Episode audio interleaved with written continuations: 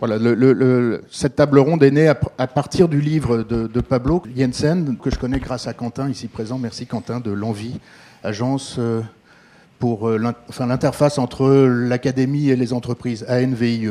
Je ne sais pas si vous connaissez cette institution qui fait des choses intéressantes depuis des années.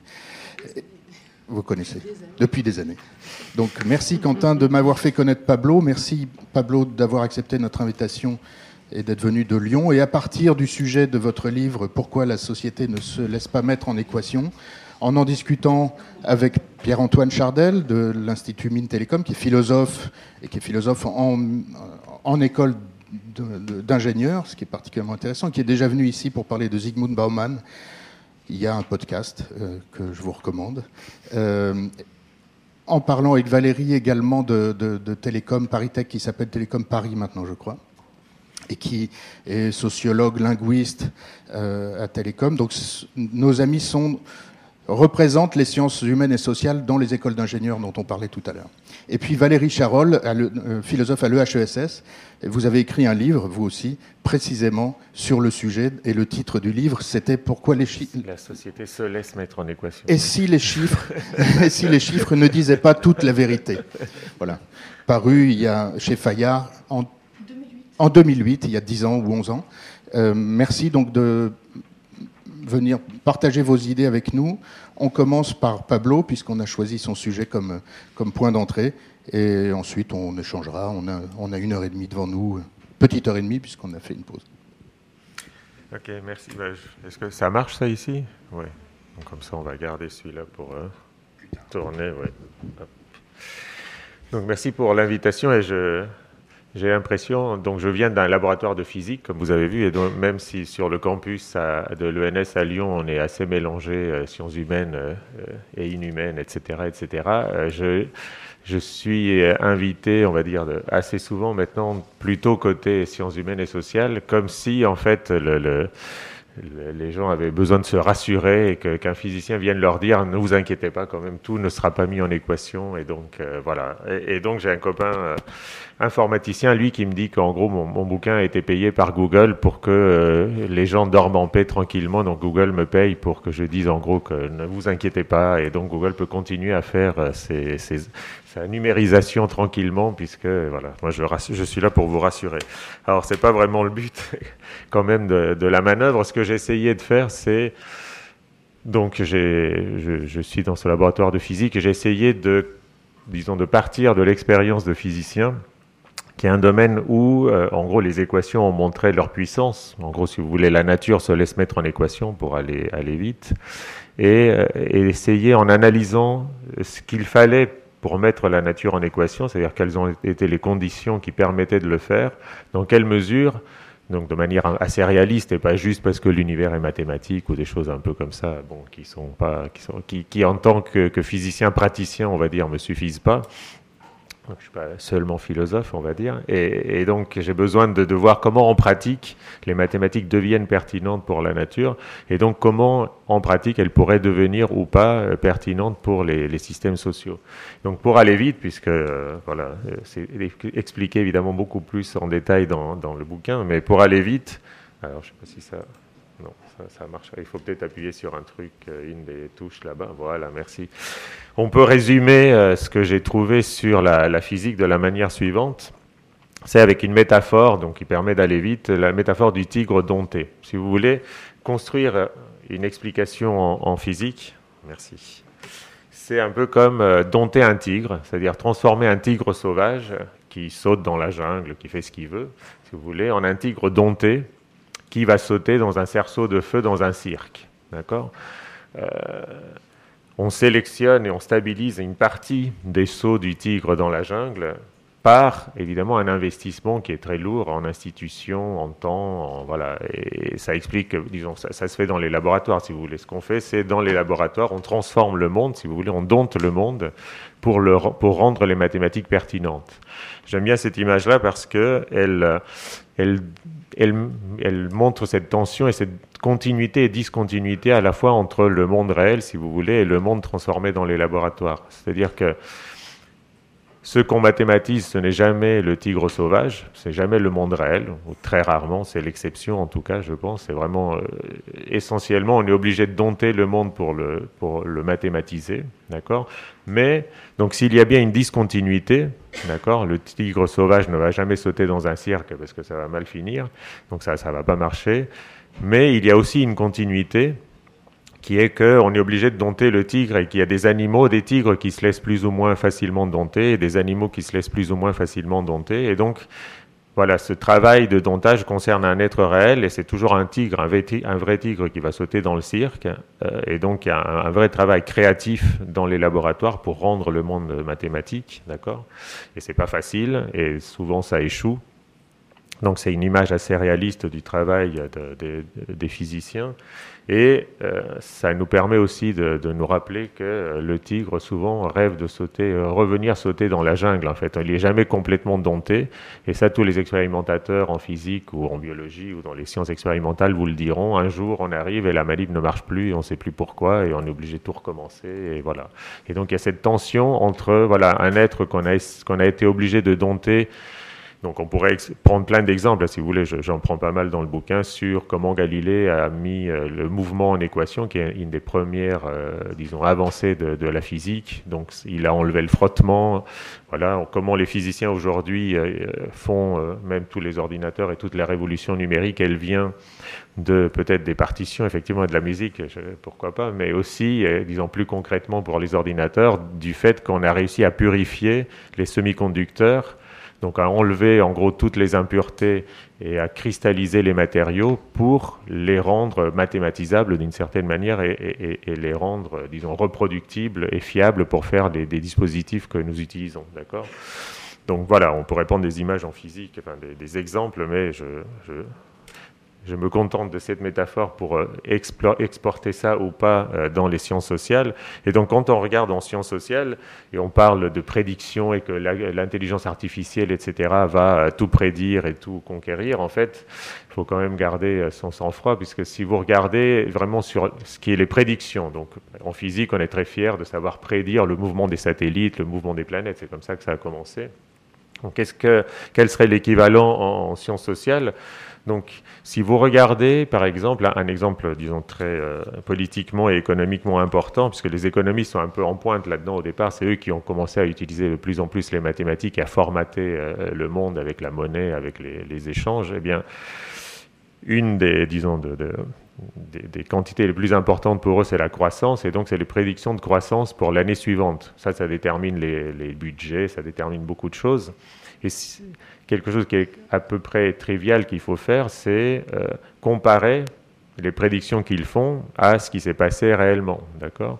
Ça, c'est assez rarement fait, en fait, mais c'est assez facile à faire rétrospectivement. C'est-à-dire, vous regardez les dix dernières années, quelles ont été les prédictions de croissance de l'INSEE, l'OCDE, le FMI, enfin tout ce que vous voulez, et vous comparez ça à ce qui s'est passé réellement. Et en fait, bon, le, graphique n'est pas, très important ici.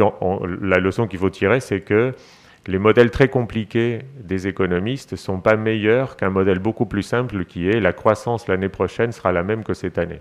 D'accord? Si je vous dis, voilà, je fais ma prédiction de croissance pour 2020 et que voilà, je, prends celle de 2019, ben, en fait, mon erreur sera un petit peu plus grande, mais à peine. En fait, il faut faire des statistiques assez sophistiquées pour montrer que les, modèles très sophistiqués sont, euh, sont un peu meilleurs que ce, que ce modèle très simple. D'accord?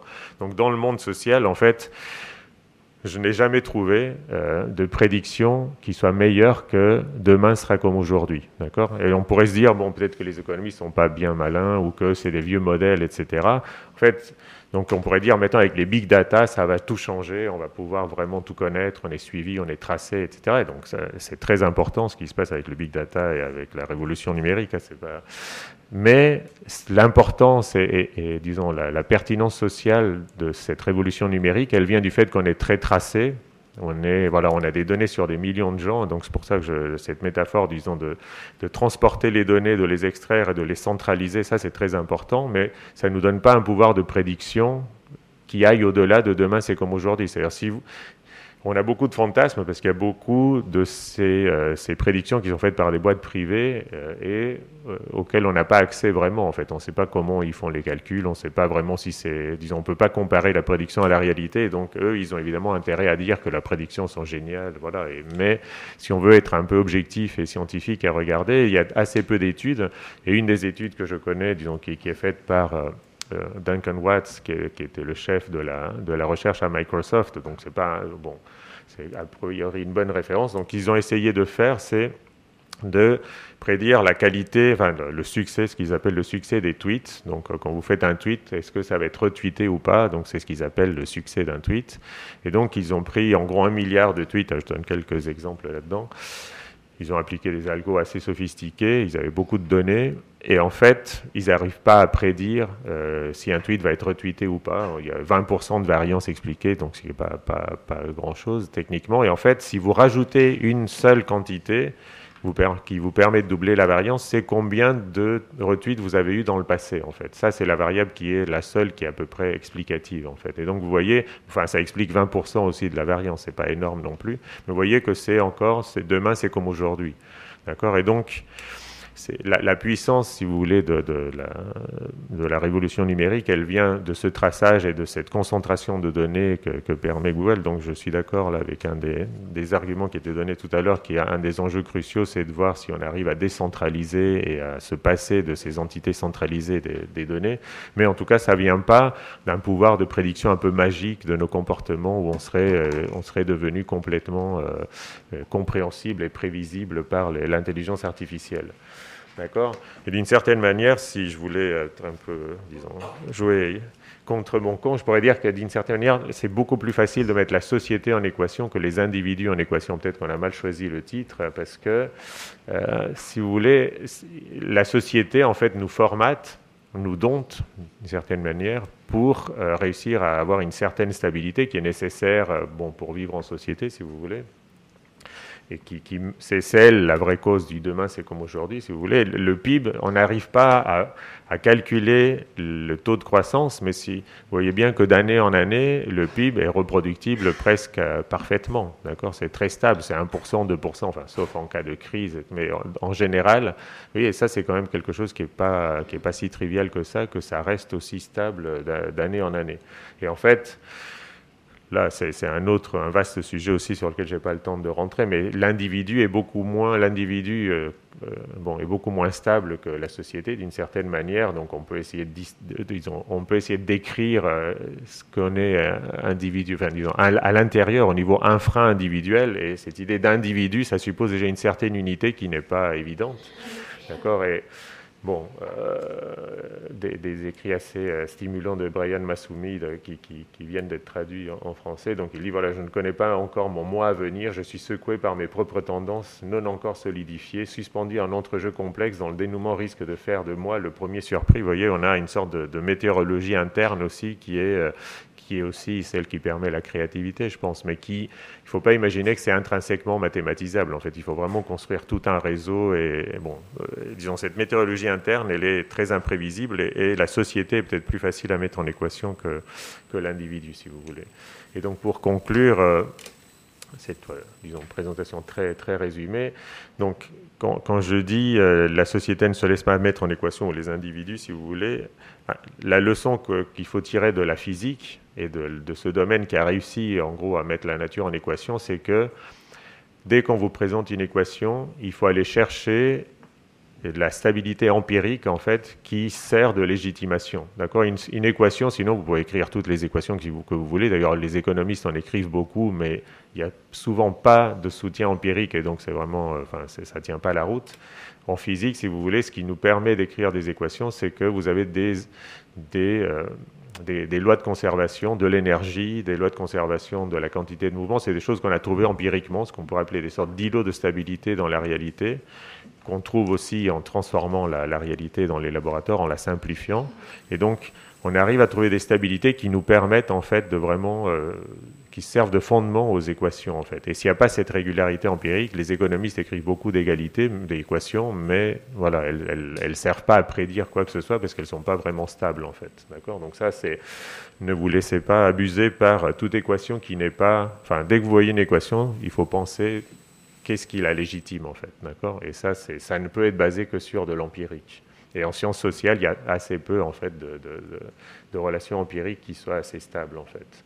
Donc cette stabilité en physique, elle est en général obtenue par cette transformation dans les labos, hein, en domptant le tigre. Et donc la leçon qu'on peut en tirer pour les, sciences sociales, c'est que si on veut vraiment rendre les mathématiques pertinentes, eh bien, il va falloir aussi dompter les humains pour euh, qu'il. Euh, on a retrouvé ça dans beaucoup de, choses qui ont été dites ce matin aussi, hein, de nous rendre reproductibles, de nous rendre prévisibles et donc de nous dompter. Et ça, c'est déjà en partie fait et euh, de manière, disons, très volontaire. C'est-à-dire, les États, si vous regardez la mise en place des statistiques, hein, les premières sciences, si vous voulez, mathématiques de la société, vous entendez le mot État là-dedans et c'est très contemporain de la mise en place d'États centralisés qui ont justement eu besoin de euh, connaître un peu ce qui se passait sur le territoire, qui ont mis en place euh, bah, tout ce qui est enquête euh, démographique, même les noms de famille en fait. Hein. le fait de porter des noms de famille et des prénoms, ça vient du fait que voilà, il faut qu'on sache nous suivre à la trace et savoir où on habite. Enfin voilà, être visible par un État et être visible depuis un centre. De la même manière, en économie, le fait d'avoir des prix, donc c'est des nombres, ça permet de classer des valeurs et la manière dont nous valorisons des choses. Et donc ça, ça, rend ça, nous, ça permet de nous rendre plus, plus prévisibles.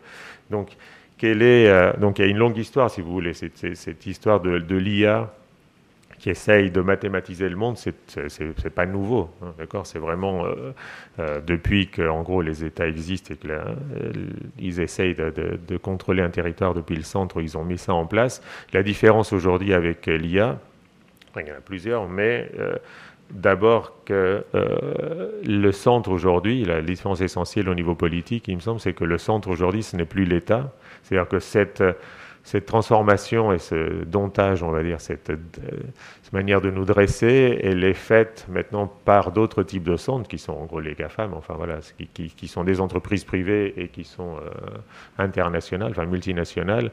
Et donc, autant, euh, disons, il pouvait être légitime de se, laisser dompter pour un centre qui était l'État qu'on avait élu, enfin c'est beaucoup plus compliqué que ça, tout ça, mais en tout cas, c'est pas le même centre aujourd'hui, et donc ça pose évidemment d'autres types de problèmes, et donc qui sont cruciaux au niveau de la centralisation et de la décentralisation, et ça, c'est une des tensions, je pense, importante euh, aujourd'hui dans le domaine de l'IA. Mais enfin, voilà, pour résumer, il ne faut pas trop fantasmer sur les pouvoirs de l'IA de, prédire des choses et d'épuiser euh, ce que c'est que l'humain. C'est vraiment un tout petit bout euh, de, de ce qu'on sait faire. Et il faut le relier constamment à cette idée que euh, l'IA, c'est ce qui permet, euh, comme euh, les statistiques avant, de prendre une partie de la réalité d'un local, si vous voulez, et de la transporter vers un centre pour rendre puissant le centre, en fait. Voilà. Euh, merci.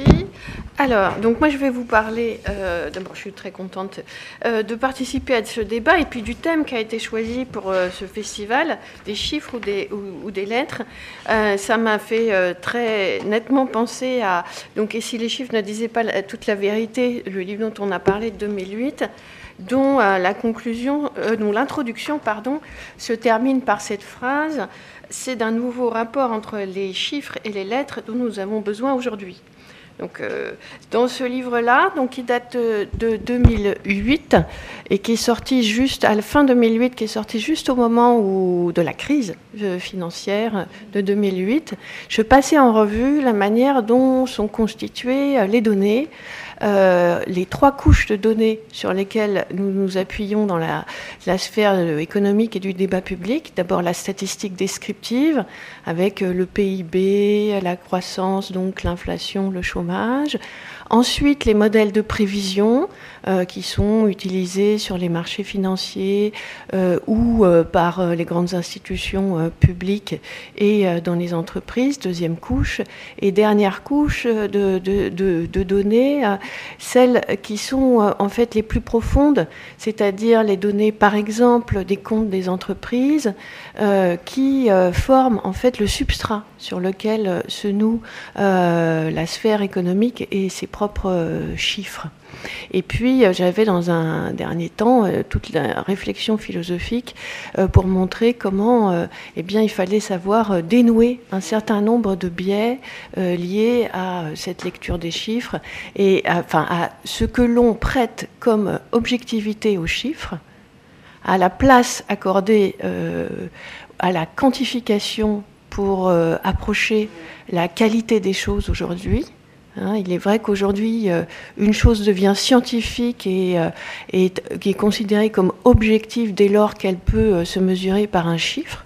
Donc notre mode d'accès à la qualité des choses, c'est beaucoup focalisé sur le chiffre c'est une, évolution euh, profonde par rapport à, et qui dit des choses par rapport à notamment la, philosophie, ou si je reviens 70 ans en arrière, euh, le grand problème traité par la philosophie, c'était le rapport entre les mots et les choses. Je vous renvoie à Les mots et les choses de Michel Foucault, euh, euh, qui paraît donc au euh, milieu des années 60, et puis dans une autre tradition philosophique, au même moment, un livre qui s'appelle Word and Object, Les mots et les choses, d'un philosophe de tradition analytique, Quine. Aujourd'hui, notre problème, c'est plus tellement ce rapport entre les mots et les choses, ni c'est le rapport entre les faits et les chiffres. Euh, alors, je, vais, je, rejoins votre livre, euh, Pablo, sur beaucoup de choses, mais pour, cette euh, présentation, j'ai choisi d'être un peu provocatrice et pour introduire la discussion avec deux idées. la première, c'est pourquoi la société se laisse mettre en équation? Et la deuxième chose, c'est pourquoi il est essentiel de lutter contre ce penchant délétère. Alors pourquoi la société se laisse mettre en équation? Ben parce que, alors c'est, moi je viens du champ de la philosophie, mais aussi de l'économie, et j'ai une pratique dans le champ de l'économie, euh, y compris en entreprise, parce qu'il est toujours possible de produire un chiffre sur euh, n'importe quoi. Moi, je peux vous produire un chiffre sur aujourd'hui. On peut produire plein de choses sur euh, ici notre donnée, faire plein de données et faire plein d'équations sur notre petite communauté de, ce matin. Le problème, c'est la signification de ce chiffre, son intérêt et sa portée. Or, face à ça, il y a deux grandes questions qu'il me semble qu'il faut savoir aborder. La première, c'est celle de ce que j'appelle l'asymétrie communicationnelle. Il y a ceux qui savent ce que veulent dire les chiffres et ceux qui ne le savent pas. Ceux qui savent ce que veulent dire les chiffres sont ceux qui les produisent, ils sont peu nombreux. Et euh, tous les autres sont dans une situation euh, d'incompréhension de ce que signifient les chiffres. Et c'est le cas d'un certain nombre de décideurs aussi, euh, sur des données euh, très très simples pourtant. Je vous fais juste un exemple. Taux de chômage des jeunes, 20%. Euh, tout le monde, y compris la plupart des responsables politiques, en, conclut qu'un jeune sur cinq est au chômage. Je pense que c'est ce que la plupart d'entre vous, si vous n'êtes pas familier des manuels de statistiques, pensez. Ça ne veut pas dire ça du tout. En fait, le taux de chômage euh, rapporte le nombre de personnes euh, au chômage à la population active. Comme il y a la moitié des jeunes qui ne sont pas actifs mais qui font des études, en fait, euh, il y a un jeune, non pas sur, sur 5, mais un jeune sur 10 qui est au chômage. Et la plupart des décideurs politiques ne savent pas lire cette statistique. Alors qu'un statisticien de base enfin en statistique descriptive, c'est parfaitement manier ce chiffre. Donc premier problème, la symétrie euh, communicationnelle. Deuxième problème, je dirais la capitulation en race campagne de la philosophie. Parce que c'est vrai que le, monde euh, des chiffres, il est difficile à décrypter. Les philosophes ne sont pas forcément armés, euh, mieux armés que d'autres pour traiter de ce champ. Et en plus, ils ont longtemps euh, tenu à une toile de fond qui nous est héritée de ce que j'appelle le kantisme de tous les jours, où Kant nous dit, euh, c'est une de ses très grandes formules, il y a le ciel étoilé au-dessus de moi et la loi morale en moi. Le ciel étoilé au-dessus de moi, c'est le domaine du calcul, de tout ce qui est calculable. Et celui-ci, euh, ce domaine-là, est par principe, chez Kant, séparé de façon étanche de la loi morale en moi, qui ne doit faire entrer aucun calcul. Si vous partez de ce principe-là, alors vous êtes très très mal armé du point de vue euh, des outils conceptuels pour traiter du monde contemporain, où ça fait longtemps que le règne du calcul, depuis l'avènement de la statistique descriptive qui se développe dans la période post-napoléonienne, le règne du calcul est rentré dans la sphère humaine. Et donc on est mal armé face à, ce, du point de vue philosophique, euh, face à, ce défi. Alors pourquoi donc euh, il est essentiel de lutter contre ce penchant délétère?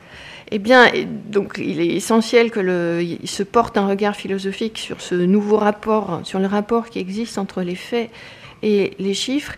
Et ce que je voudrais souligner à ce titre-là, c'est la définition que je fais finalement euh, advenir après avoir passé en revue tous les chiffres euh, donc maniés dans le débat public et puis y compris euh, sur les marchés financiers les modèles de prévision. Les chiffres euh, si on essaye de les définir, ils sont issus de conventions reposant sur des référentiels qui sont plus ou moins adaptés. Vous avez tous en tête, je pense, tous les débats qu'il y a sur euh, la mesure du PIB, le fait que c'est un référentiel qui n'est pas forcément adapté euh, parce qu'il y a beaucoup de zones qu'il ne traite pas, et qui peuvent être biaisés, je vais y revenir, et qui n'en ont pas moins un effet. Quand vous, classez les, universités, vous avez un effet sur euh, les choix euh, que vont faire euh, les étudiants pour privilégier telle inscription dans telle université. Alors pour ce qui est des biais, moi le biais sur lequel je mets le plus l'accent, parce qu'il me semble être celui qui est à l'origine, si vous voulez, comme il est à l'origine des données économiques, et que c'est un biais qui est un peu moins connu, c'est celui des normes comptables. Euh, dans les normes comptables que nous pratiquons aujourd'hui, je vous donne un exemple qui est mm, celui du plus gros biais, euh, me semble-t-il, euh, qu'il y a aujourd'hui. Le travail est une charge, ce n'est jamais une valeur. Un logiciel, c'est une charge et une valeur. Et moi, j'essaye de développer un modèle comptable dans lequel le travail est une charge et une valeur. Et donc, euh, on reconnaît le fait que dans, le processus euh, de travail de l'entreprise, eh bien, le travail, c'est pas inconsommable. Il est au même titre que le capital, un facteur de production qui mérite d'être reconnu comme une valeur. Alors, il me semble que si, donc, si on sait, voyez, poser des questions, mais assez techniques finalement, sur les chiffres, épistémologique, on pourrait dire, euh, sur la manière dont ils sont construits, eh bien, vous voyez, on, trouve de la place pour euh, du décidable. Est-ce que les normes comptables, c'est pas, par exemple, hein, il n'y a pas que ce sujet-là, c'est quelque chose qui est décidé par des gens. Et on peut décider de les faire autrement. Il faut que ce soit raisonnable. Mais on peut euh, se réapproprier euh, le réel de cette façon. Euh, à ce stade, je dirais que les chiffres sont plus le symptôme, en tout cas la, confiance qu'on leur fait, le symptôme d'une société dans laquelle nous mettons trop en avant les phénomènes mesurables, surtout en économie, où il y a un économiste euh, qui s'appelle Kenneth Arrow euh, qui euh, fait cette remarque qui est très juste. Hein. c'est que par ailleurs, l'économie, elle construit l'homo economicus comme un idiot rationnel. Un idiot rationnel. Parce qu'il n'a qu'un seul choix, c'est de maximiser son utilité. Vous enlevez ça, il y a toute la possibilité de calcul en économie quasiment qui disparaît. cette forme de modélisation très très fruste de l'acteur économique. Alors, pour arriver vers la conclusion, se désenchanter des chiffres, c'est-à-dire savoir avoir un regard acéré sur eux, sur la manière dont ils sont construits, sur les biais qu'ils peuvent comporter, euh, mais surtout, je dirais, de l'économie. Parce qu'au fond, c'est euh, du champ économique que nous est venue cette euh, mise en équation du monde. Et elle est reprise à son compte aujourd'hui par des entreprises euh, du secteur économique. Elle n'est plus seulement l'apanage de la recherche et, des États. La société et le sujet ne pouvant pas se résumer à ce pan de l'existence qu'est l'économie. du point de vue philosophique, on peut qualifier ça, alors c'est un mot un peu abstrait en théorie, mais de faute ontologique majeure c'est-à-dire une faute sur la définition de l'être majeur que de résumer l'homme à sa fonction économique. Euh, et pourtant, nous avons le prix, euh, pris le pli d'appliquer cette forme de raisonnement et qui nous revient en boomerang. Je n'ai pas le temps de revenir ici sur les phénomènes d'écho et de miroitement et euh, d'amplification de bulles et de craques, mais qui nous revient en boomerang avec euh, tous les problèmes liés au développement durable. Hein, puisque euh, ça crée une société dans laquelle eh bien, on veut tout le temps toujours plus, et à un moment, le toujours plus ben, fait face aux limites de la physique et de la nature. Et puis comme on est euh, à l'Institut français de la mode, un dernier mot euh, pour finir, pour être assez concret. Euh, qu'est-ce que ça peut vouloir dire, ce que je dis sur les chiffres, par rapport à au secteur de la mode, après tout? Peut-être quelque chose de, profond, mais assez simple, et pas forcément où le secteur n'a pas forcément à perdre. Moi, je résumerais, ça voudrait dire quelque chose avec un modèle de production avec moins de pièces, mais plus cher, car produite mieux, euh, plus près notamment, parce que les coûts de transport, euh, c'est pas bon euh, du point de vue de l'écologie, et valorisée selon des référentiels moins biaisés, c'est-à-dire qui tiennent compte notamment de la valeur du travail. Merci. Sur l'homo economicus, là, pendant que vous parliez, euh, une citation de Jean Tirole, l'homo economicus n'existe pas ou n'existe plus. Sur la mode, euh, sujet énorme que vous venez d'aborder, on en parle presque tous les jours ici, euh, dans le sens que vous venez de, dire, c'est-à-dire qu'on a bien conscience de la fin d'un modèle, d'un puissant changement en cours, dont on devine les balbutiements avec énormément d'initiatives, énormément de discours une quantité de discours incroyable et une tectonique euh, des plaques qui bougent beaucoup et qui modifie euh, profondément les, les jobs auxquels, vont, auxquels se destinent nos, nos diplômés. Et puis par ailleurs, euh, par rapport à la mode, sur la prévisibilité ou non de la mode, c'est également un sujet dont on parle beaucoup. mais je laisse la parole à Valérie Baudouin pour continuer sur ce thème. Alors Lucas, si tu me le permets, j'aimerais bien introduire un petit peu de désordre dans l'ordre prévu, mais tout en respectant la contrainte euh, des 10 minutes. Précisément, c'est l'objet, de nos deux jours. J'ai appris l'existence d'un mot puisqu'on parle de. Ici, on est dans un établissement d'enseignement donc euh, où les étudiants vont bosser dans, dans, quelques semaines ou bossent déjà. Pour les anciens qui sont ici présents, j'ai appris dans ce colloque de, de la conférence des grandes écoles qu'au-delà des hard skills et des soft skills, il y avait les mad skills. donc la créativité, euh, les mad skills. Apparemment, c'est un concept connu, je ne le connaissais pas, mais voilà, du désordre euh, le plus possible. Merci. donc c'était en fait d'abord une réaction par rapport à la première table ronde où, tout ce que on a échangé m'a fait, a fait émerger quelques idées, et puis après vous parlez en deux mots de mon parcours personnel parce que ça me paraît aussi important de savoir d'où on parle quand on le fait. Alors par rapport à la trois réactions un peu en vrac par rapport à ce qu'on a dit dans la première table ronde, euh, on a évoqué les œuvres créées par les machines et le fait qu'on ait de plus en plus euh, en ce moment en tout cas un grand pas délire, mais une grosse bulle autour de la peinture créée par euh, des, intelligences artificielles ou une œuvre, une œuvre générée par des algorithmes de GAN a été vendue à 400 000 euros chez Christie's. Et donc, euh, est-ce que maintenant euh, les machines vont devenir euh, les nouveaux artistes? Et je pense que c'est quand même très important qu'on revienne toujours sur le fait que avant qu'il y ait un algorithme, il y a un humain qui conçoit un dispositif et que c'est un outil qui est utilisé par un artiste pour créer. Et donc il y a une espèce de biais dans les médias qui transforme le projet d'un artiste en une machine créative. Et c'est vraiment important de revenir à ce, à ce réflexion de base qui est ce ne sont pas les machines qui créent toutes seules, ce sont vraiment des humains qui décident de construire un outil qui va, avec lequel ils vont travailler pour, euh, pour créer. Et en revanche, il y a quand même une question qui se pose, c'est souvent dans ces, dans ces pratiques artistiques, peut-être que ce qui est plus intéressant, c'est le processus de création lui-même, la conception de la machine, que l'œuvre elle-même.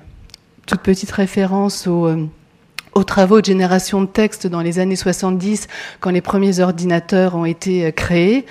Euh, ce qui était vraiment intéressant, c'est la façon de coder cette génération, mais franchement, les poèmes qui étaient générés par ces machines étaient euh, tout à fait inintéressants. Voilà, donc ça c'est première euh, remarque. Deuxième remarque, euh, Lucas parlait de, la, menace sur les humanités qui est très réelle donc au Brésil, très réelle aussi aux États-Unis. Et c'est vrai que ben, ça c'est notre expérience à nous en école d'ingénieurs. Euh, on a de, moi j'ai de plus en plus de collègues, de collègues qui me sollicitent pour qu'on mette en place des enseignements d'humanité autour de la question de l'intelligence artificielle parce que les étudiants eux-mêmes sont très très très mal à l'aise par rapport à ce qu'ils sont en train de faire.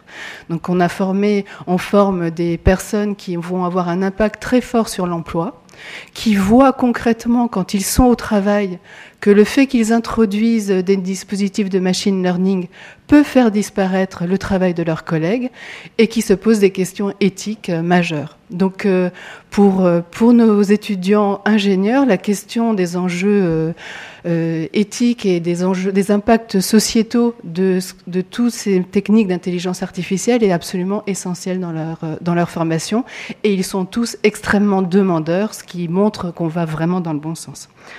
Troisième réaction, euh, on a aussi beaucoup dans les médias cette idée que les algorithmes guident nos comportements. Et là aussi, c'est quelque chose qu'il faut peut-être un peu déconstruire parce que il y a plein de choses qui ont guidé nos comportements depuis la nuit des temps, et c'est simplement un déplacement dans les façons de faire. Je vais juste donner un exemple sur la musique, euh, les plateformes de musique comme les plateformes de vidéo euh, du genre euh, Netflix sont souvent critiquées sur le mode euh, on va plus choisir les œuvres qu'on écoute, c'est la machine qui va choisir pour nous. Et une étude a été récemment faite sur, sur un énorme échantillon, un panel représentatif de tous les clients d'une des plateformes qui montre que la pratique d'écoute vraiment guidée par les algorithmes ne représente qu'un quart de la pratique. Donc c'est des travaux de Buscar, euh, et euh, Maillard. Donc c'est très intéressant parce que déjà on voit que le, consommateur ou euh, l'écouteur, comment on dit, l'auditeur euh, est encore en position de, de choix d'une manière très forte et et puis surtout, quand on réfléchit à l'histoire de la musique, on écoutait comment la musique avant? On l'écoutait certes euh, sur euh, vinyle, cassette, CD, mais on l'écoutait aussi à la radio.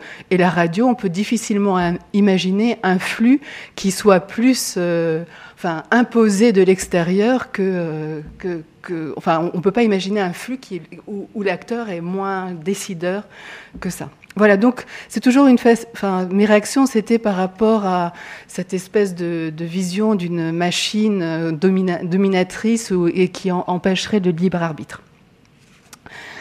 Euh, deuxième désordre, euh, pour expliquer d'où je parle, c'est euh, dans tout mon parcours scolaire, je n'ai pas supporté le fait qu'on me demande de choisir et de choisir si j'étais du côté des maths ou si j'étais du côté des lettres.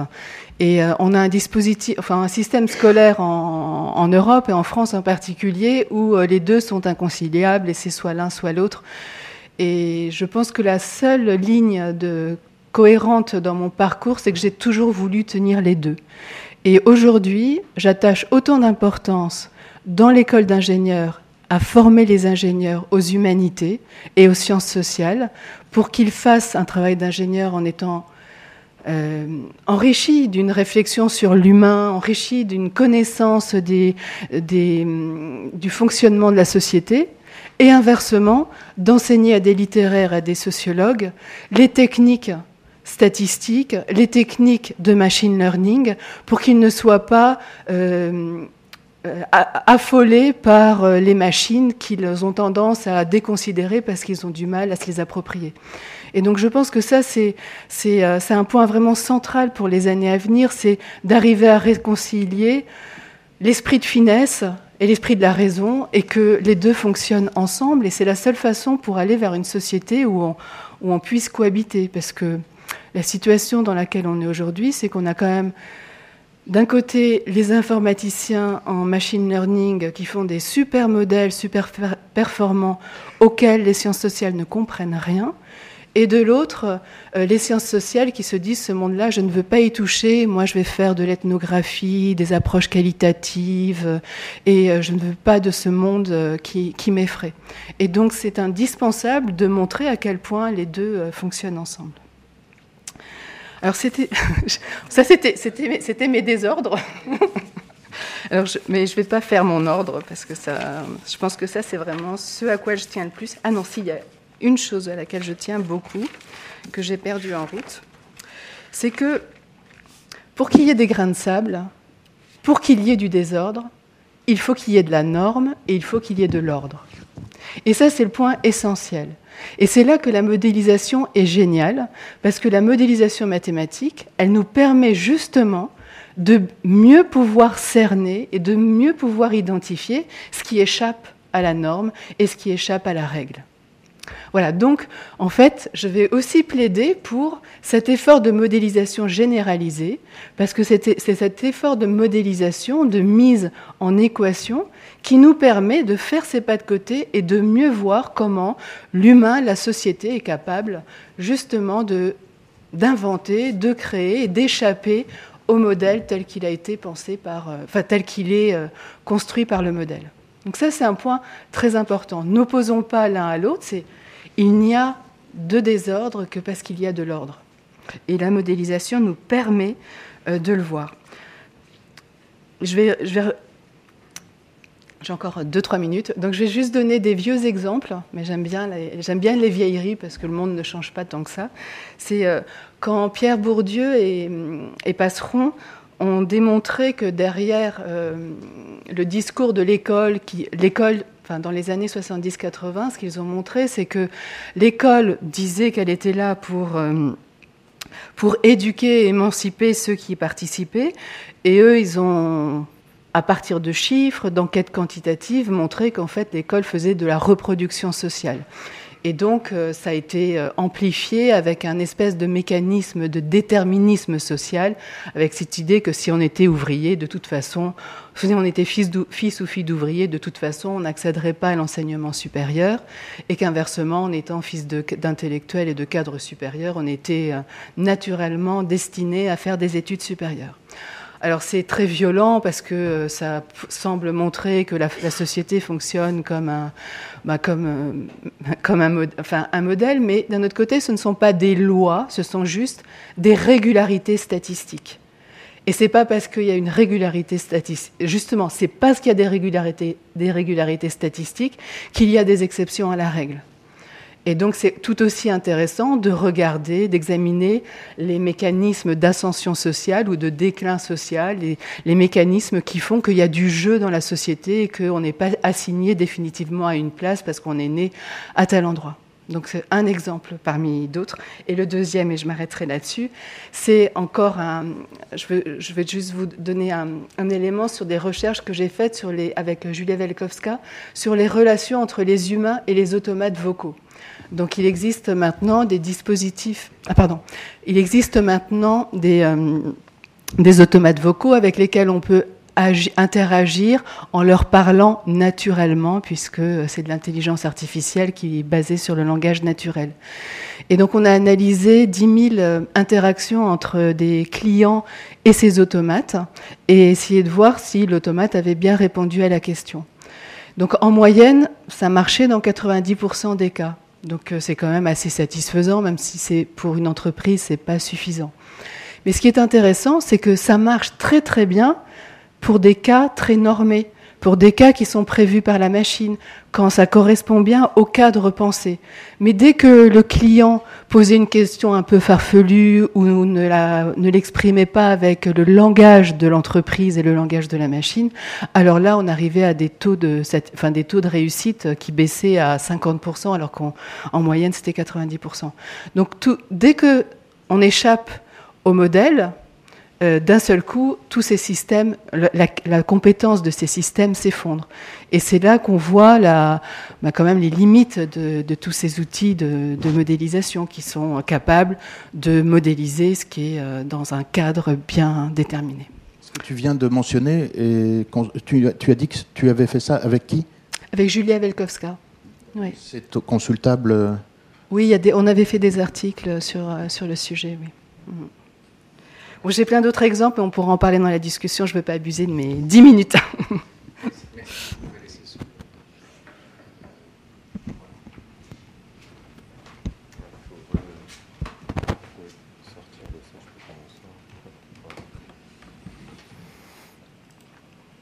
Bonjour, bonjour à, tout le monde. Je vais, m'inscrire euh, vraiment dans, l'esprit de ce qui vient d'être dit et je reprendrai le, terme qu'a employé Pablo euh, Jensen de garder son sang-froid.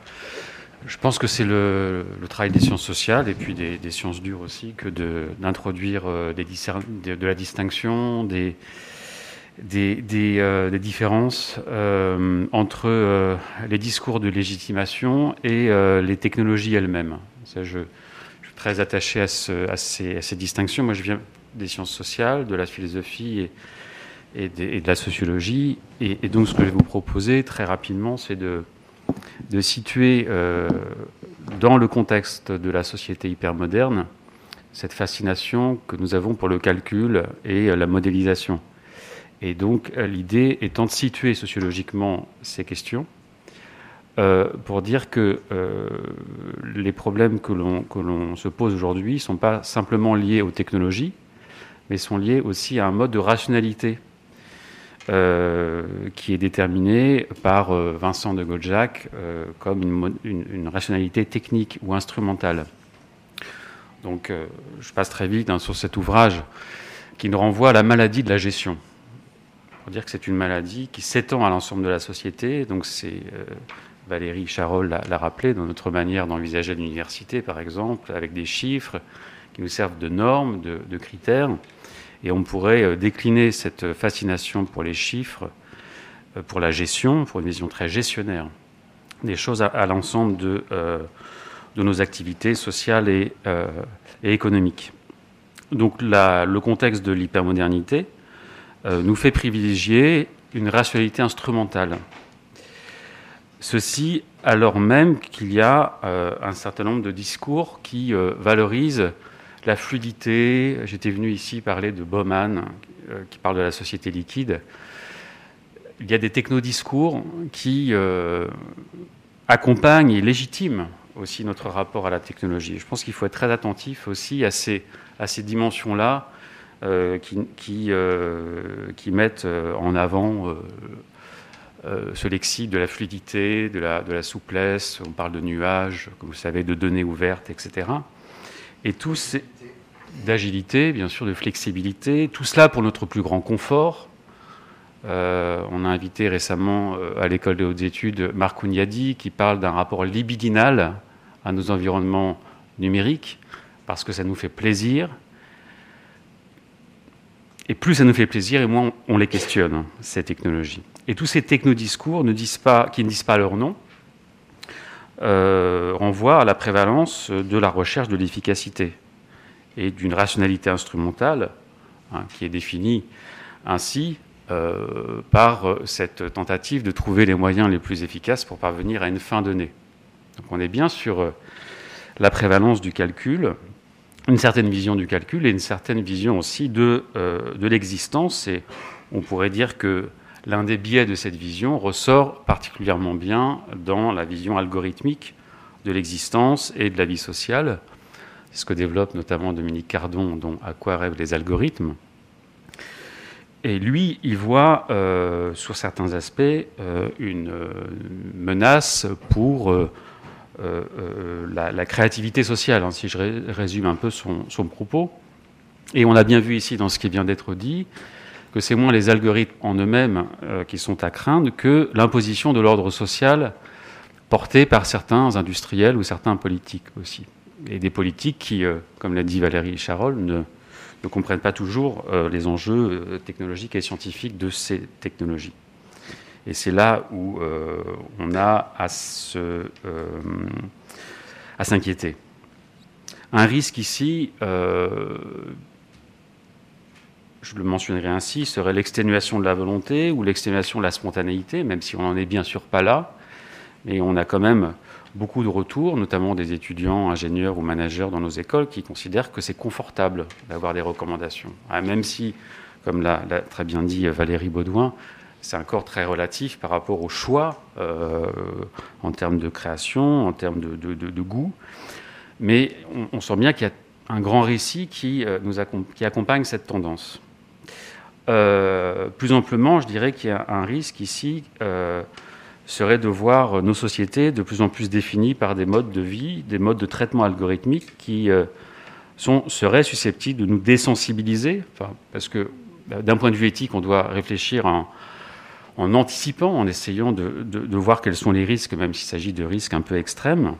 Euh, on pourrait identifier ce risque d'une désensibilisation vis-à-vis de la complexité humaine en accentuant des logiques de classification des individus euh, et ceci en introduisant des biais euh, discriminatoires. Hein. C'est le travail de Cathy O'Neill que je mentionne simplement rapidement ici. Euh, si d'un point de vue de l'économie, de l'économie, de la consommation, le libre arbitre fonctionne encore, heureusement, d'un point de vue politique, du point de vue de la gestion de l'ordre social, c'est évidemment beaucoup plus ambigu. Et donc là, je ne vais pas euh, résumer la thèse de, Cathy O'Neill, mais euh, cette thèse revient à dire que mal paramétré et appliqué à des domaines où ils n'ont pas lieu euh, d'être, touchant à des aspects essentiels de nos existences, l'accès à l'éducation, à l'emploi, les algorithmes répercutent et démultiplient, peuvent démultiplier les préjugés des humains. ça veut dire que, et là je, rejoins tout à fait ce qui vient d'être dit, il faut nous armer d'un point de vue critique et d'un point de vue euh, technoscientifique pour comprendre aussi comment sont conçus les algorithmes et comprendre aussi que par euh, euh, les chiffres, on peut aussi déceler les biais qui, qui, qui nourrissent certains algorithmes. Il y a notamment une, une, équipe qui travaille sur ces questions à Télécom Sud Paris. Bruno, je pense à Bruno Defulde et Sophie Chabridon, euh, qui euh, montre aussi comment euh, les chiffres permettent de mesurer les biais que l'on trouve dans les algorithmes. Donc c'est bien sûr pas des chiffres contre les lettres, mais on, a bien le sentiment qu'il convient de développer une culture technique et scientifique pour développer de nouveaux appareils critiques. Alors, sans vouloir entrer dans le, dans le détail de cette euh, euh, dimension politique et euh, de la quantification de l'existence, je dirais néanmoins qu'on a tout de même ce, risque de voir un état d'identification permanente se, produire. C'est ce qu'on a récemment montré dans cet ouvrage, Les identités numériques en tension, que je me permets de mentionner. Euh, ce que je voudrais simplement dire ici, c'est que faire entendre la voix de ce qui n'est pas quantifiable ou réductible à une rationalité instrumentale constitue un défi éthique de premier ordre pour le devenir des subjectivités et plus largement pour le devenir de, la créativité. Donner euh, aux individus les moyens de se penser comme des sujets, des sujets créatifs est une manière de rappeler que l'expérience de l'agir repose sur une capacité à assumer, donc je rejoins tout à fait les, propos de mes collègues, des lignes de fuite ainsi que des changements de cap. Et on pourrait dire qu'il n'y a pas d'engagement possible sans décentrement et sans euh, d'engagement sur le plan moral, sur le plan éthique, sans décentrement, sans possibilité d'explorer euh, des modes d'action Or, euh, il va sans dire que, c'est ce que Antoinette Rouvroy a très bien montré, que l'usage de plus en plus systématique du profilage des identités répond à un glissement stratégique dans la gestion de, de l'incertitude.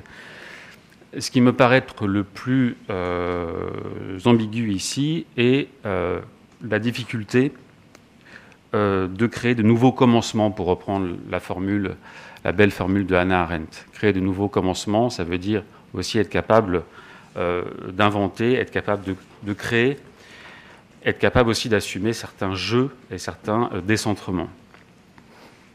Vis-à-vis de, cela, et compte tenu des moyens technologiques et industriels euh, que nous avons de quantifier toujours davantage l'existence, il me semble, et je terminerai par là, primordial d'insister sur, euh, bien sûr, le fait, sur le fait humain, sur le fait de la, complexité du sujet humain.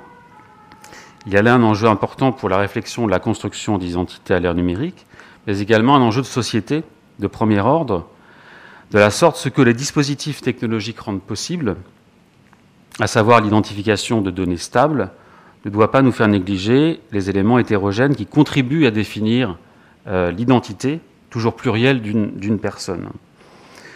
C'est une telle conception de l'identité que nous devons assurément continuer à cultiver en interrogeant sans cesse ce qui est en jeu dans les architectures aussi technologiques de l'identification. Euh, ce qui euh, justifie bien sûr le développement d'une culture qui soit et euh, technique, scientifique et, et, critique. Un dernier point que j'aimerais souligner par rapport à cette question de la, est-ce que la société peut se mettre en, équation, je rappellerai le fait que la société n'est pas un, tout, et si les individus, comme il a été dit tout à l'heure, euh, renvoie de l'imprévisibilité. La société aussi peut être définie à travers ces, lignes de fuite. Je renvoie ici à Deleuze. Une société nous semble se définir moins par ses contradictions que par ses lignes de fuite. Elle fuit de partout.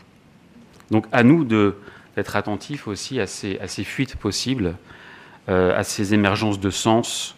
Euh,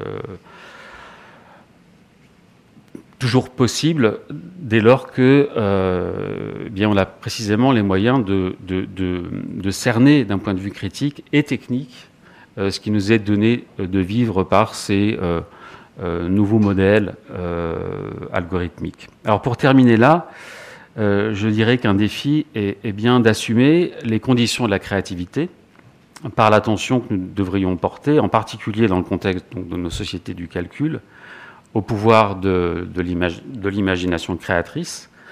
Cela en sachant qu'une difficulté majeure euh, que l'on rencontre est que euh, le pouvoir de l'imagination créatrice est toujours plus ou moins euh, ralenti ou, rappelé par les souvenirs de l'imagination reproductrice.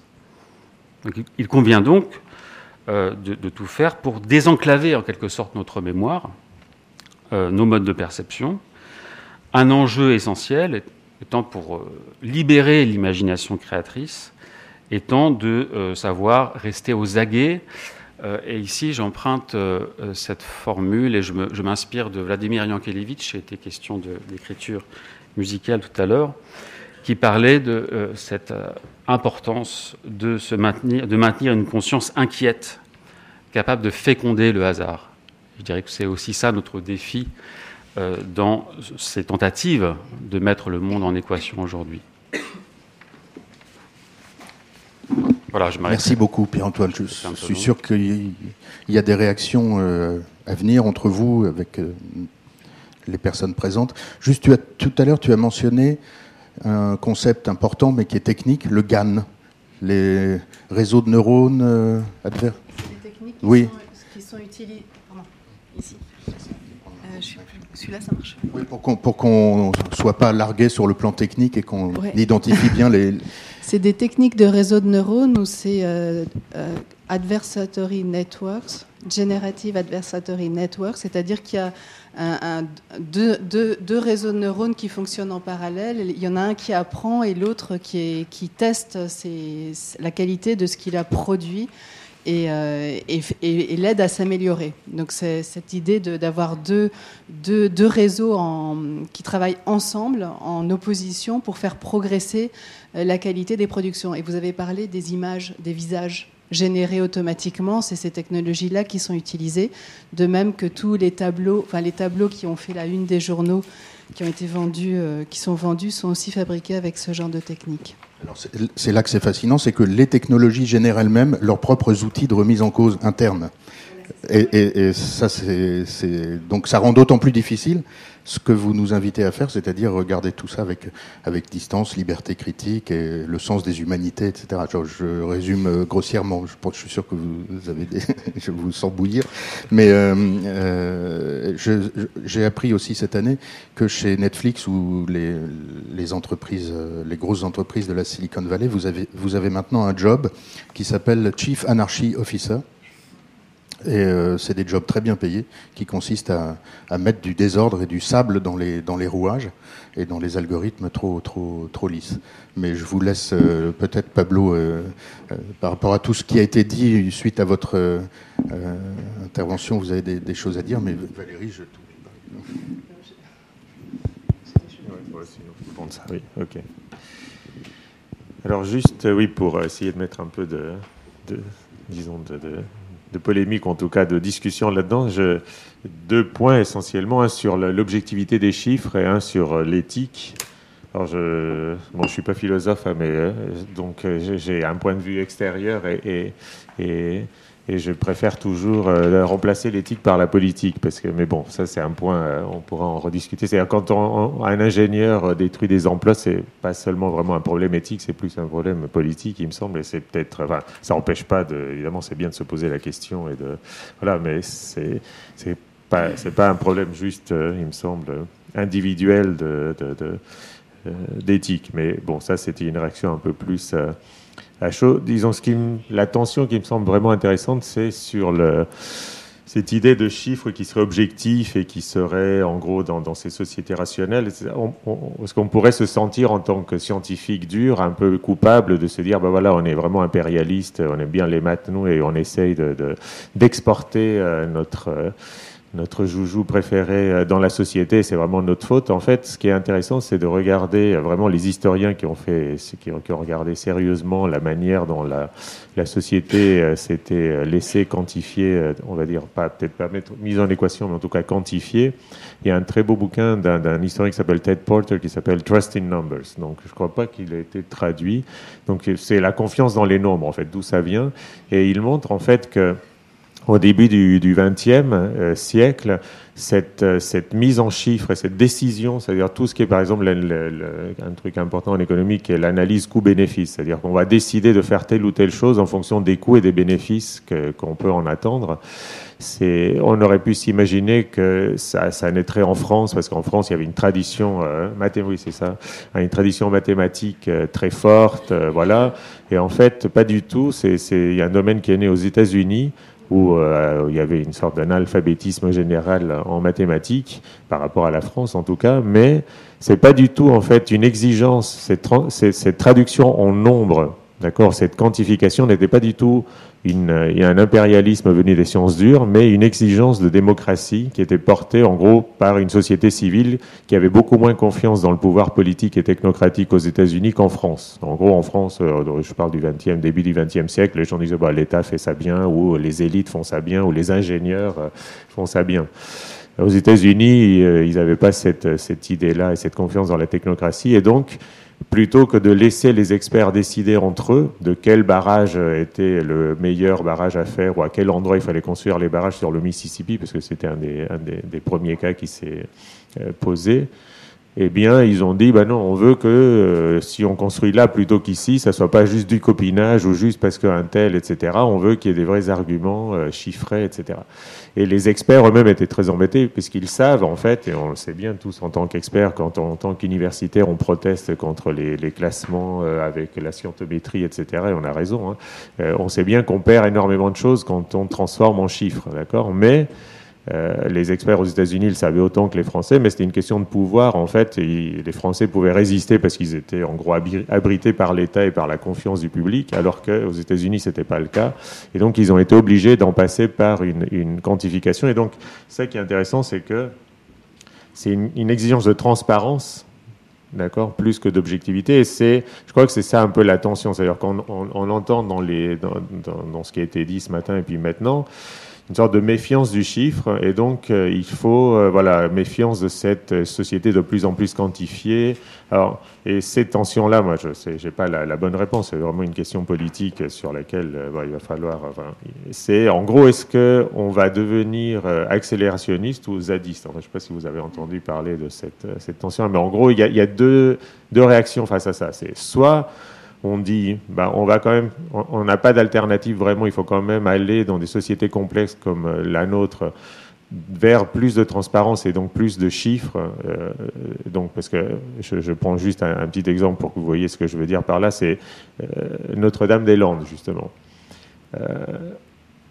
les experts avaient dit euh, il faut faire l'aéroport parce que ça va rapporter, je ne sais plus, un milliard d'euros, un truc comme ça. Ils avaient chiffré pas toujours par cette idée de coût, analyse coût-bénéfice, d'accord? Ils avaient dit objectivement ça va rapporter X. Et en fait, ce qui est intéressant dans cette idée, c'est que apparemment, bon, euh, évidemment, transformer en chiffres, c'est toujours très subjectif, en fait, hein, et il y a plein d'hypothèses derrière. Et donc, mais ce qui est intéressant de, devoir chiffrer, c'est que vous êtes obligé d'expliciter ces hypothèses et d'expliciter le mécanisme qui vous mène à ce chiffre-là. C'est-à-dire que si vous avez juste des experts qui, de manière qualitative, décident entre eux de ce qui est bon, ben, vous avez très peu de prise là-dessus.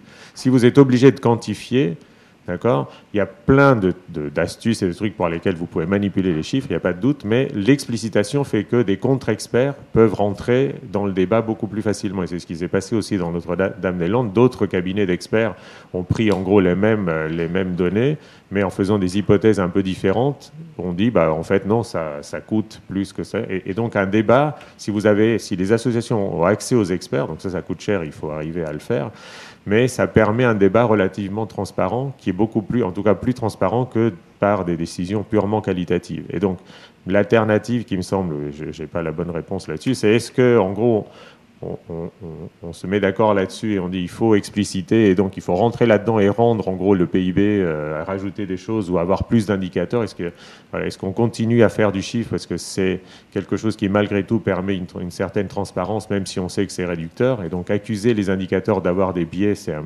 peu dire, c'est vrai, mais c'est inhérent à, l'idée d'être indicateur, en fait, d'avoir un indicateur. Donc on ne peut pas accuser quelqu'un de quelque chose qui, euh, qui l'a de manière inhérente. C'est d'accord, il faut juste voir dans quelle direction les biais nous emmènent. Et donc, euh, bon, c'est la vraie discussion politique, il me semble. Et donc, c'est est-ce qu'on va vers une société de plus en plus connectée pour enrichir et aller au-delà juste d'un truc unidimensionnel ou d'une seule valeur ou du seul critère de prix, donc en servant de la technologie pour enrichir cette description quantitative, ou est-ce qu'on refuse tout quantitatif parce qu'on pense que ça nous mène vers la centralisation et vers le flicage et on fait des ads déconnectés. Bon, en fait, ça c'est des, des choses un peu extrémistes évidemment, mais il y a cette tension-là qui est, difficile à, arbitrer, mais il faut, bon, il faut bien sentir cette, cette alternative, il me semble. je veux bien intervenir en, réponse parce que je pense que c'est justement euh, la réflexion philosophique, elle est là pour nous aider à dépasser cette tension qui est une fausse tension parce qu'il y aura de toute façon des chiffres et puis il y a de toute façon aussi euh, des, comportements humains. Et là, je, vais me référer plutôt à deux articles qui sont j'avais fait dans la revue Esprit en 2010. Euh, l'un qui s'appelle euh, Qu'est-ce qui compte? Et qui essaye de voir jusqu'où il faut aller dans le domaine de la quantification. Et l'autre qui s'appelle Vérité des marchés, vérité entre guillemets, et choix démocratique et qui vise à, dire euh, il n'y a pas d'un côté une vérité euh, des chiffres produits sur les marchés financiers qui serait euh, tellement objective qu'elle rendrait inopérant toute forme de choix politique. Simplement, ça suppose, et, démocratique, ça suppose de ne pas rester dans l'illettrisme par rapport au domaine de la quantification. Et aujourd'hui, ce, problème, il est très profond. C'est qu'il y a beaucoup d'illettrisme et donc il y a très peu d'experts qui sont à capacité de, comprendre ce dont il s'agit. Alors moi, il se trouve que mon métier, c'est de travailler des chiffres, donc je ne fais pas partie des illettrés. Mais euh, c'est très, très coûteux en termes de temps. Et donc, euh, pour vous donner par exemple, enfin un exemple tout bête sur les chiffres de la croissance. En général, quand on a 3%, de, 3% de croissance, on trouve ça très bien, 2%, on trouve ça pas bien du tout. Et euh, quand la Chine a 11% de croissance et nous, on en a 2%, on se dit on est très mauvais. Sauf que quand on raisonne en pourcentage, et c'est un B à bas en termes de, si vous voulez, de, capacité scribale ou de capacité intellectuelle euh, du point de vue de la connaissance des chiffres, vous mettez de côté tout ce qui est euh, la, le volume de richesse du départ. La Chine, le PIB par habitant, il est beaucoup, beaucoup plus bas que celui de la France. Donc quand nous, on fait 2% euh, de croissance, ça rapporte en moyenne par habitant plus que 11% de croissance ne rapporte en moyenne par habitant en Chine. Et c'est bien pire avec les États-Unis où le PIB par habitant est bien plus élevé. Et donc, il y a des manières, et ça, je, n'en démordrai pas, de présenter les indicateurs qui sont biaisés. Le taux de croissance annuel par personne, enfin, le taux de croissance annuel au niveau, euh, du, au niveau de la nation est un très mauvais indicateur. Euh, il faut à la rigueur parler, on avait parlé au moment de la commission Sen Stiglitz-Fit aussi, de, euh, du taux de croissance moyen par personne, par habitant. Euh, il faut surtout travailler sur 10 ans, parce qu'à l'année, ça, ça ne vous donne pas une bonne idée de ce que des dynamiques qui sont sous-tendues. la commission Attali voulait 5% de croissance par an en France. C'était l'objectif. C'est 5% de croissance par an en France, ça veut dire qu'en 15 ans, le PIB français a doublé. Est-ce que quelqu'un s'est posé la question de savoir ce qu'on allait faire de ce doublement de notre richesse? Par ailleurs, 5% de croissance en France, tout le monde trouvait ça très bien comme objectif. Mais personne n'avait en tête ce que ça donne à moyen terme. Donc savoir resituer, si vous voulez, les indicateurs, tout en ayant en tête une chose fondamentale, je termine par là, c'est que l'économie, euh, c'est pas comme la physique. L'économie, c'est la science des comportements des êtres humains dans le champ économique. Si nos comportements changent, eh ben, la science économique, elle changera, si elle veut être scientifique.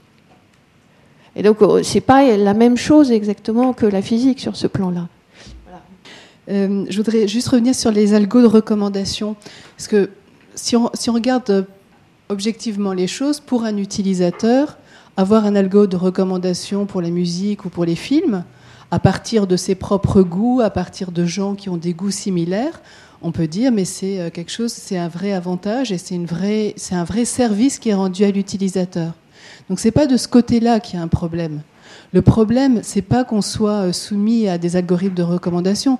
Le problème, c'est que deviennent les données qui sont acquises via ce, processus et où, où circulent-elles, comment sont-elles valorisées sans que l'utilisateur soit à même de suivre ça. Et je vais juste donner l'exemple du travail d'une de mes étudiantes qui s'appelle Camille Girard Chanudet, qui a travaillé sur l'application de rencontre OkCupid. OkCupid, donc c'est un site de rencontre euh, et donc, elle a, qui a une particularité, c'est que c'est très friendly. Donc, euh, c'est un, environnement. Euh, le design de l'environnement est très accueillant, sympathique. Et en fait, elle a montré que tout, tout le dispositif du design est mis en place pour encourager les gens à répondre à plein de questions. Il y a des questions hyper intimes et les gens peuvent euh, aller jusqu'à répondre à 500, 1000 questions sans même s'en rendre compte.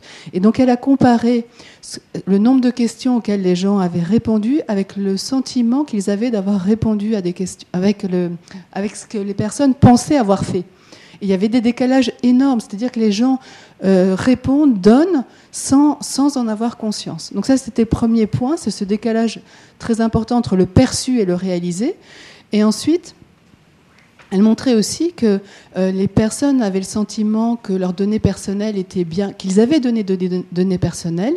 Par contre, ils n'avaient pas du tout identifié que, enfin surtout, ça, ça dépendait du niveau de formation.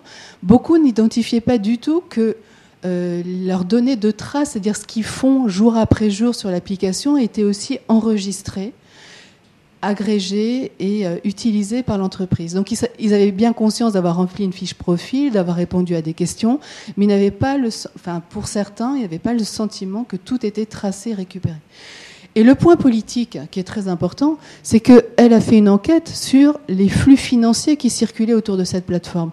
La première chose qu'elle a découverte, c'est que en fait, on a un énorme conglomérat qui s'appelle euh, IAC, IACorp, qui a, racheté toutes les plateformes de sites de rencontres. Donc, premier élément, on est face à un monopole des sites de rencontres.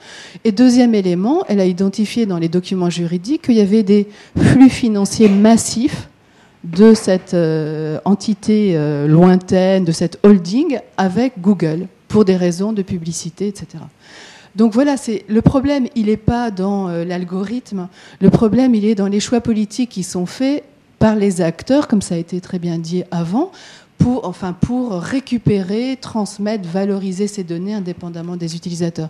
Et c'est important de ne, pas, de ne pas se tromper de combat et d'arrêter de, de, tout centraliser sur l'algorithme alors que c'est les stratégies économiques des acteurs qui sont en jeu euh, derrière. Alors il y, a sûrement des questions sur la blockchain, parce que sur le, on pourrait ouvrir un autre débat, mais sur la, transparence, démocratie euh, et chiffrage, ce qui me fascine dans la blockchain, et Julien est ici pour me contredire, c'est que la désintermédiation, l'idéal libertaire de la blockchain est basé sur du calcul. Et ça, c'est assez fascinant et ça va dans le sens de ce que vous dites, c'est oui, le chiffre, la, enfin la, vérité. Euh, on a l'impression que l'expression de la vérité, c'est 2 plus 2 égale 4, ou bien, le minage de la blockchain qui rend les choses absolument, non seulement transparentes, mais incassables, incontestables, etc. Et ça, ça, pose des, questions philosophiques certainement importantes. On arrive à la fin de notre discussion, mais c'est ouvert. Marine. Merci beaucoup. Euh, j'avais une question, moi, par rapport à. En fait, moi, ce que je trouve vertigineux, c'est cette idée que. Euh, enfin, l'idée du stockage des données, en fait, de toutes ces données qui s'accumulent de manière exponentielle. Moi, ma question, c'est de dire euh, est-ce qu'il y a une mort des données à un moment donné? Est-ce qu'il y aura un cimetière Facebook? Enfin, qu'est-ce que. Dans 100 ans, toutes ces données qu'on accumule de manière exponentielle aujourd'hui, qu'est-ce qu'elles deviendront? Et, euh, et, aussi, dans toutes ces données qu'on a, du coup, la question de la, de la pertinence, c'est-à-dire qu'il y a tout un, pan de ces informations qui euh, sont des fake news ou des choses qui sont plus pertinentes. Qu'est-ce qu'elles deviennent, en fait, et qui, les manipule? Dans la législation, on avait prévu, moi je me suis occupée de ça au début des années 2000, euh, au niveau du droit, euh, une conservation des données de connexion qui était très très réduite. Et puis après, il y a eu le 11 septembre. Et euh, depuis, euh, c'est plus. Euh, enfin, les ministères de la Défense et de, et, de l'Intérieur sont beaucoup plus écoutés. et les lois ont évolué. Mais après, je vous laisse poursuivre. Alors, le versant positif, c'est par exemple la Bibliothèque nationale de France et toutes les bibliothèques nationales dans le, dans le monde entier ont entrepris un programme d'archivage du web et donc des choses importantes. Et donc ils ont quand même un travail de sélection de ce qui mérite d'être conservé pour la postérité avec euh, des questions techniques extrêmement complexes pour être sûr que les fichiers euh, aujourd'hui euh, sauvegardés pourront être lus dans 50, 100 ans puisque c'est leur, c'est leur mission. Donc il y a vraiment une, un choix politique aussi d'avoir une sélection forte de ce qui mérite d'être archivé et conservé pour l'avenir. Et certainement pas les fake news. Et, voilà. Donc il y, a, il y a des choix politiques. Ce qui, ce qui, nécessite d'être attentif au contexte aussi. Euh, en effet, ces contextes politiques qui vont légitimer euh, l'exploitation de nos traces, de nos données. Et donc là aussi, il y a encore du discours. Et euh, il faut être attentif à ces, à ces régimes de discursivité qui, qui légitiment certaines, certaines pratiques. Donc c'est pas, en effet, c'est pas tant la technologie. Pardon, je parlais pas des traces, hein, je parlais des publications sur le web. Oui, oui. Euh, encore une fois, c'est pas tant la technologie ou, l'algorithme qui est problématique que les, contextes qui, euh, qui, accompagnent aussi euh, certains discours et certaines pratiques. Et c'est, je rebondirai sur ce qu'a dit Pablo Jensen tout à l'heure, c'est là l'enjeu de l'éthique, mais l'éthique euh, sociale et euh, l'éthique et le politique est pour moi très lié. Il y a un enjeu éthique-politique majeur qui consiste à euh, valoriser un travail d'interprétation et de déconstruction. Et, je m'inscris dans ce qui vient d'être dit par, Valérie Charol, notamment déconstruire les ordres établis. On, voit bien comment tout cela fonctionne autour du chiffre, autour de la donnée, autour des traces. Alors moi je m'interroge sur justement la façon dont on nous propose des contenus en fonction euh, des contenus qui nous intéressent et euh, la façon dont ça influence notre, notre façon de penser et où ça biaise notre vision du monde. Moi, je vois, par exemple, je m'intéresse euh, au développement durable dans la mode et donc, sans arrêt, j'ai des contenus qui me sont proposés sur le sujet et j'ai l'impression qu'il se passe énormément de choses, qu'on ne parle que de ça en ce moment. Donc, je me dis, c'est super. Et en fait, euh, je parle euh, à mes voisins au dîner des voisins et euh, personne n'a entendu parler de ces sujets-là. Et donc je me dis, ça renforce ma, ma conviction qu'il se passe des choses, que c'est un, sujet important, etc. Alors que pour des gens qui sont dans un autre cercle, il se passe autre chose et, on ne vit pas dans le même monde en fait. C'est ce que Dominique Cardon dans Aquarêve les, les algorithmes appelle, les bulles informationnelles. Il n'est pas le premier, il n'est pas le seul à en parler, mais en effet cette, euh, cette possibilité d'avoir une perception du monde qui est à un moment donné un peu, un peu biaisée. Un peu seulement, mais quand même un peu. Et euh, c'est euh, un enjeu qui me semble très important enfin, pour la construction du commun, c'est-à-dire comment peut-on créer du commun à partir de, de, modes de perception qui sont de plus en plus individualisés. C'est quand même un enjeu là d'éthique collective et d'éthique sociale majeure. Autrefois, euh, les gens qui lisaient euh, l'Humanité n'avaient pas du tout la même perception du monde que ceux qui lisaient euh, Le Figaro. Donc là aussi, on est, on, est, on est quand même dans la continuité par rapport au fait que le monde social est assez clivé. Mais c'est vrai qu'il y a un vrai risque pour le commun. Il y a une automatisation des recommandations qui est. Ce qui, est un peu nouveau avec, avec, avec le big data, c'est quand même le profilage. Et donc, c'est qu'on reçoit en fonction de. Et ça, c'est quand même nouveau. Parce que acheter l'humanité, euh, on n'avait pas après automatiquement euh, dans sa boîte aux lettres, euh, enfin en tout cas de façon très très très des recommandations qui nous disaient le PC.